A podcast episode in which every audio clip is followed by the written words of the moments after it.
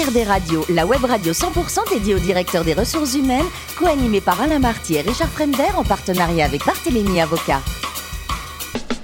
Bonjour à tous, bienvenue à bord d'HRD Radio. Vous êtes 12 000 directeurs des ressources humaines et dirigeants d'entreprise abonnés à notre podcast. Merci à toutes et tous d'être toujours plus nombreux à nous écouter chaque semaine. Vous le savez, vous pouvez réagir sur nos réseaux sociaux et notre compte Twitter HRD Radio-du-bas TV.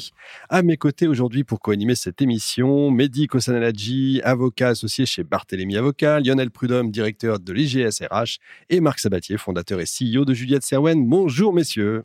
Bonjour Richard. Aujourd'hui, nous recevons Mallory Forêt, directrice des ressources humaines de KFC. Bonjour Mallory. Bonjour. Alors vous êtes normande, vous avez une maîtrise de droit, notamment droit du travail, mais ce que vous aimez vous, c'est l'entreprise, les échanges. Alors vous allez opter pour les RH et c'est pas rien puisque vous commencez au Martinez, le célèbre Martinez. L'humain dans cet univers, le luxe, c'est important. C'est très important puisqu'on ne vend pas de produits, on vend du service, on vend de l'expérience. Aujourd'hui, on parle d'expérience client, même s'il y a 20 ans, c'était pas encore tout à fait dans, dans, les, dans les esprits, dans le langage. Euh, mais euh, c'est au cœur même de l'activité de l'hôtel, se différencier des concurrents par la qualité de service qu'on apporte à nos clients. C'est facile à faire comprendre justement pour les, le personnel de l'hôtel? Dans ce genre d'univers, oui, particulièrement dans l'hôtellerie de luxe, parce qu'on a en face de nous des passionnés, mmh. passionnés par leur métier, quel que soit leur poste dans l'entreprise. Hein, euh, on parle des femmes de chambre, plongeurs, pas seulement des, des chefs de cuisine stars. Et tout le monde est absolument passionné par ce qu'il fait. Bon, ensuite vous allez passer au Grand Palais Méditerranée. Pour y faire quoi exactement? Ouvrir l'hôtel, tout simplement, qui faisait partie euh, de, de, de, ce même groupe et avoir l'immense chance de participer à la construction euh, d'une équipe, d'équipe au sens pluriel du terme, puisqu'il a fallu recruter presque 200 personnes pour ouvrir ce bel établissement sur la promenade des Anglais. Ça a été une aventure humaine qui était, d'abord c'était mon premier poste de DRH, puisqu'avant j'étais adjointe, mhm. une aventure humaine extraordinaire. Euh, vous faites partie d'une équipe qui dépasse largement le le, seul scope des ressources humaines. Vous avez vraiment l'impression d'ouvrir cet établissement comme si c'était le vôtre. Euh, vous, vous participez à tous les choix. Euh, vous recrutez chaque personne avec une attention particulière, comme si vous alliez constituer votre famille. Euh, et puis un jour, le rideau tombe, on coupe le ruban et on accueille nos premiers clients. Et ça, c'est quelque chose. J'en frissonne encore en en parlant. Ouais, ça se sent hein, effectivement. Vous y restez combien de temps? J'y reste six ans. Ah oui, donc le temps de de, partir en ayant le sentiment d'une mission accomplie, euh, d'un établissement euh, qui, qui tourne grâce à beaucoup d'équipes. évidemment, on n'est jamais seul dans ce genre d'aventure. On a à côté de soi euh, des équipes, que ce soit en ressources humaines, opérations, voilà, et, et le, sentiment d'un presque devoir accompli en fait. Et alors après, changement total de vie, la région parisienne, mais vous n'allez pas n'importe où quand même, vous allez chez Shiseido, c'est à dire trois ans dans les cosmétiques. Et puis alors le Graal hein, dans l'hôtellerie, euh, le Meurice. retour aux amours avec euh, avec c'est ça oui euh, l'immense chance de, de, de, passer les portes d'un palace parisien où je suis restée un peu plus de cinq ans aussi. Euh, et, et, comme vous l'avez dit c'est un peu pour tous les professionnels de l'hôtellerie le Graal que de travailler dans, dans un, superbe établissement voilà. Et en RH qu'est-ce qui est mieux? Alors les cosmétiques ou l'hôtellerie? Rien à voir en fait. C'était complètement différent. Shiseido, c'était une, une, expérience très intéressante parce que j'étais au plus près de la culture japonaise, donc c'était autant dire un 360 en mmh. termes de culture, euh, et ça a été très formateur. Euh, d'être en capacité de comprendre le mode de fonctionnement, l'approche RH d'une d'une culture asiatique comme celle du Japon. Il a fallu beaucoup beaucoup d'adaptation de ma part. Je pense que là c'est là que j'ai vraiment appris le, le, sens du mot résilience. Euh, c'est extrêmement formateur, mais ça reste une belle expérience vraiment. Et, je pense que ça m'a aidé à me construire sur la suite de mon parcours. On imagine. Puis alors, qu'est-ce qui s'est passé? Changement total de vie à nouveau. Euh, vous passez de l'ultra luxe au fast-food puisque vous allez chez Five Guys, ça nous mmh. donne faim, qui s'implante euh, à ce moment-là en France. Qu'est-ce qui s'est passé? Drôle d'idée quand même, non? Je crois que c'est la crise de la quarantaine. Je ne sais pas si on peut appeler ça comme ça. Euh, Peut-être un peu le sentiment d'avoir fait le tour du luxe, euh, toujours avec beaucoup d'humilité. J'avais appris énormément de choses. J'avais une quinzaine d'expérience derrière moi dans cet univers. Euh, j'ai extrêmement, euh, j'ai adoré apprendre, travailler aux, côtés de professionnels, mais c'est aussi un univers qui est extrêmement exigeant. De jour comme de nuit, 24 heures sur 24, 365 jours par an, ça ne s'arrête jamais. et j'avais besoin de pouvoir prendre un tout petit peu de recul. j'avais toujours cette même passion pour mon métier, cette même passion pour l'humain. Et j'ai envie de dire qu'on a la chance de travailler dans un métier qui est transversal, transposable dans n'importe quel secteur. L'humain a aussi son importance ailleurs qu'en dehors de, de l'hôtellerie. et j'ai décidé de m'offrir des relations, voilà, décharger de tout protocole, parce qu'il y a beaucoup de protocoles hein, dans l'hôtellerie, euh, et, euh, et d'aller vers euh, un univers peut-être plus détendu, mais tout aussi sérieux dans l'approche. Et puis une aventure humaine qui me rappelait un peu celle du Palais de la Méditerranée, où on partait d'une feuille blanche, il y avait un petit, petit lot de personnes dans un coworking, et on m'a dit, bah voilà, dans quelques années, on va avoir tant de restaurants, on aura 1000 collaborateurs pour l'instant, vous êtes cinq. Vas-y, Belle aventure. bon, visiblement, ça vous a plu puisque vous restez dans le même univers chez KFC, hein, je l'ai dit. Euh, combien de salariés chez KFC Alors chez KFC, euh, qui euh, héberge un certain nombre de franchisés, hein, ce sont des entrepreneurs indépendants qui, qui exploitent leur restaurant avec l'enseigne KFC. On parle d'environ 13 000 collaborateurs. À date, il y a 306 restaurants, si je me trompe pas, parce qu'on en ouvre beaucoup. Mhm. Encore une dizaine qui vont voir le jour d'ici la fin de l'année. voilà. Pour un chiffre d'affaires consolidé Alors, à fin 2021, donc pour l'exercice 2021, un chiffre d'affaires consolidé d'un peu plus de 600 millions d'euros. Pas mal. Marc euh, le, modèle de KFC repose beaucoup sur des franchisés, vous l'avez dit à l'instant. Exclusivement en France, oui. Exclusivement en France. Euh, comment est-ce que, euh, quand on est DRH d'une enseigne qui travaille avec ce modèle de franchisé, on arrive à décliner le modèle RH et social chez eux, chez les franchisés? Comment est-ce qu'on est sûr que ce modèle est respecté, euh, que les collaborateurs des franchisés vivent réellement l'expérience collaborateur qui est souhaitée par l'enseigne. Bah, vous avez mis le doigt sur le défi qu'on m'a posé lorsque j'ai rejoint KFC, puisqu'effectivement c'était la première fois pour moi que je rejoignais une enseigne en mode en mode euh, franchise, là où avant j'étais toujours en propre ou succursale, et, euh, et j'ai adoré cette idée que de relever ce défi, qui est un défi de tous les jours, puisqu'effectivement vous avez face à vous des entrepreneurs indépendants qui donc euh, comme son nom l'indique, tendent à garder et tiennent à garder leur indépendance. Et pour autant, euh, ils sont tout à fait conscients que au-delà de une homogénéité d'image et de qualité en termes de produits, il y a aussi une homogénéité de euh, de, de, de services, euh, de marque employeur qui est importante pour leur permettre de gagner en visibilité, de gagner aussi euh, euh l'affection des clients, euh, d'être en capacité, quelle que soit la franchise, d'assurer à nos clients une expérience, parce que là aussi on parle d'expérience client, qui soit reconnaissable, homogène et qui garantissent que les standards auxquels nous sommes attachés et les valeurs auxquelles nous sommes attachés sont le reflet de, de la marque. Et une question qui me tient euh, beaucoup à cœur, j'ai vu que vous aviez un partenariat avec l'E2C, l'école de la deuxième chance, hein, pour les intimes et ceux qui ne connaissent pas. Euh, J'espère d'ailleurs que tout le monde connaît cette école, ou plutôt ce, ce réseau d'écoles hein, qui s'occupe de former des jeunes sortis du système scolaire euh, sans diplôme, sans certification. C'est une super initiative. On connaît bien le dossier parce qu'on a fait leur plan stratégique avec eux en mécénat de compétences. Est-ce est que vous pouvez nous dire euh, ce que vous faites avec eux? Et autant pour euh, nous montrer les bénéfices que des entreprises comme les vôtres peuvent euh, en retirer, que pour euh, sensibiliser les DRH qui nous écoutent de l'intérêt de se rapprocher de l'EDC et de travailler avec elles bah, Ça nous a paru une évidence. En fait, en début d'année, on s'est dit, voilà, on est un acteur économique qui commence à, peser dans le contexte et dans, l'économie française.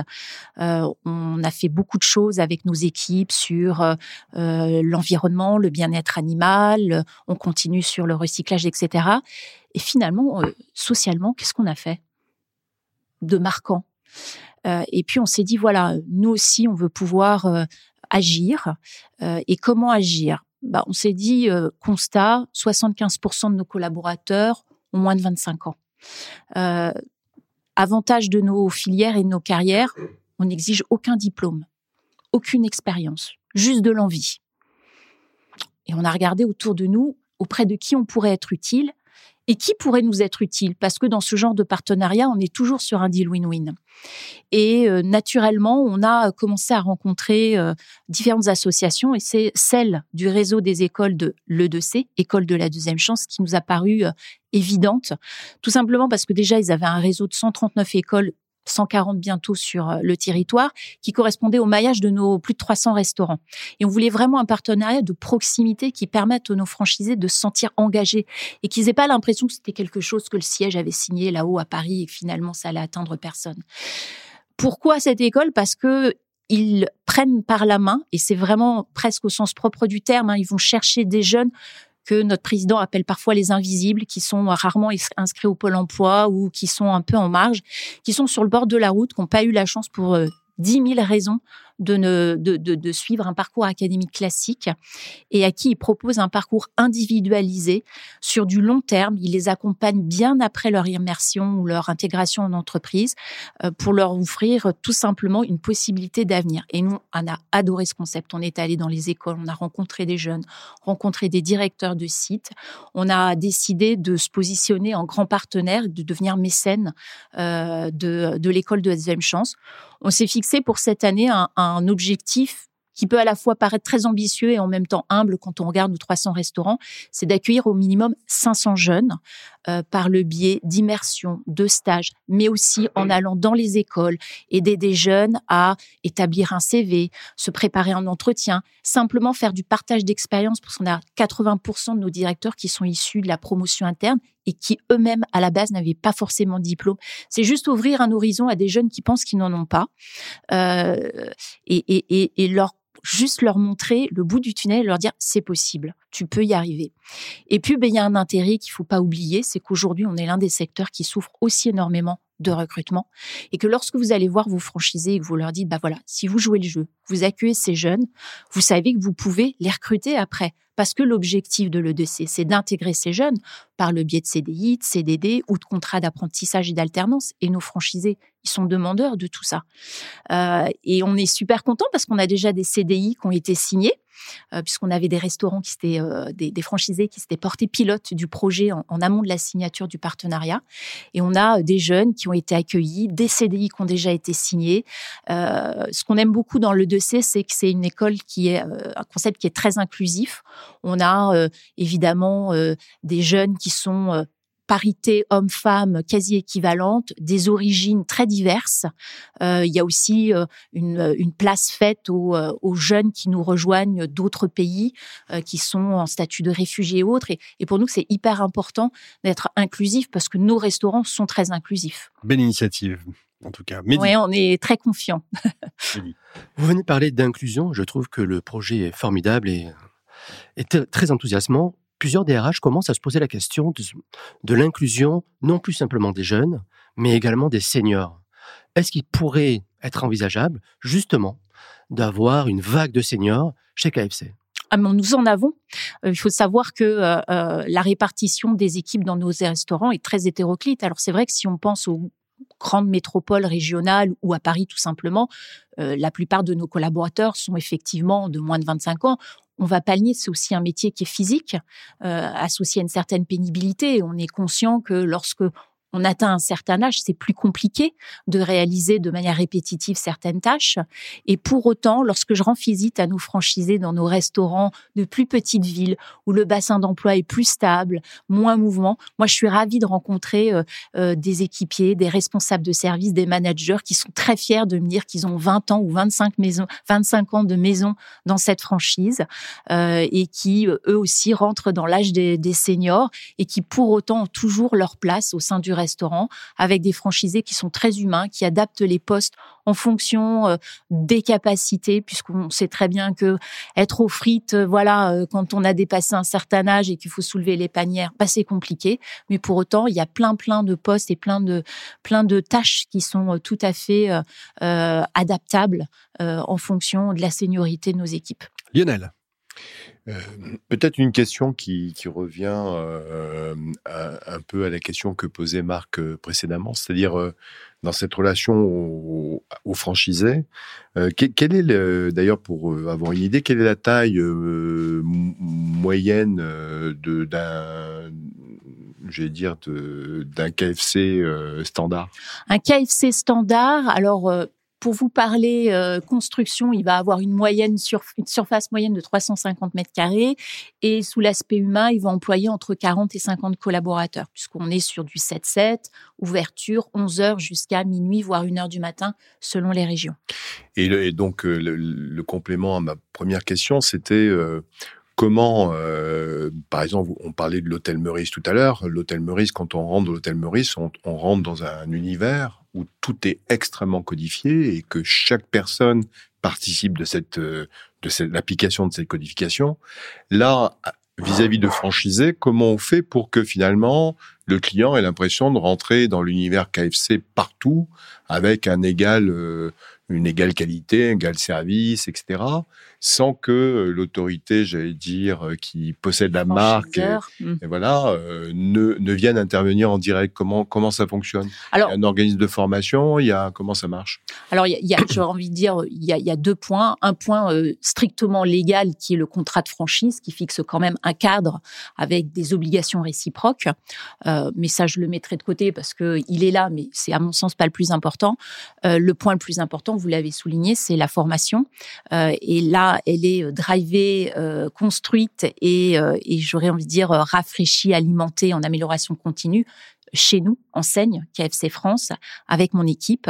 On a un panel de formation qui accompagne la personne qui rejoint un KFC en tant qu'équipier jusqu'à son poste de directeur, voire même de superviseur. Ces collaborateurs qui encadrent plusieurs restaurants et chaque parcours de formation comprend énormément de modules que ce soit du présentiel, de la classe virtuelle, du, du e-learning. on essaie vraiment d'être de plus en plus innovant pour avoir des méthodes d'apprentissage qui soient attractive, ludique, captivante euh, et euh, franchisé se doit de faire suivre les fondamentaux à tous ses équipiers sur des basiques telles que l'hygiène alimentaire, hein, sur lequel aucune impasse n'est autorisée, mais aussi sur le service client. Chez nous, on appelle ça le happy guest et un certain nombre de standards. Et plus le collaborateur va évoluer, plus le nombre et la richesse des programmes vont être importantes et plus il y aura, au-delà des notions purement opérationnelles, des notions d'encadrement, de leadership, de management, parce qu'aujourd'hui, la clé aussi du succès, c'est la rétention de nos talents et pas simplement des gens qui sont positionnés au siège, mais nos talents dans les restaurants. Et la rétention des talents, elle passe par les qualités managériales de l'équipe qui euh, les développe et les accompagne. Cet effort de formation, euh, vous le mesurez comment? En volume d'heures? En nombre de jours par personne Alors, on le, on le mesure en nombre d'heures par collaborateur. Chaque niveau de formation est sanctionné, si vous me permettez l'expression, par une certification qui est délivrée par notre propre service, euh, ce qui permet de nous assurer aussi de l'homogénéité des formations qui sont délivrées. Il y a plusieurs centres de formation. Hein. Euh, il y en a même qui ont été euh, et qui sont toutes certifiées Calopi, qui ont été mises en place par les plus gros de nos franchisés, mais toujours dans le respect euh, des standards KFC et toujours avec des certifications qui sont délivrées par le siège. Mallory, pour terminer, euh, en quelques instants, le plus beau métier du monde, c'est quoi? C'est vétérinaire ou DRH alors, euh, si vous m'aviez posé la question à 8 ans, je vous aurais dit sans hésitation que c'est vétérinaire. J'ai toujours gardé ma passion pour les animaux. Euh, mais aujourd'hui, avec un peu plus de recul et d'expérience, je, je, je, vous dirais DRH sans hésiter. Les humains, c'est mieux. Merci Mallory, ne changez rien. Merci également à vous, Mehdi, Lionel et Marc. Fin de ce numéro d'HRD Radio. Retrouvez toute notre actualité sur nos comptes Twitter, LinkedIn et Facebook. On se donne rendez-vous évidemment jeudi prochain, 14h précise, pour une nouvelle émission. L'invité de la semaine de HRD Radio, une production b2b radio.tv en partenariat avec Barthélémy Avocat.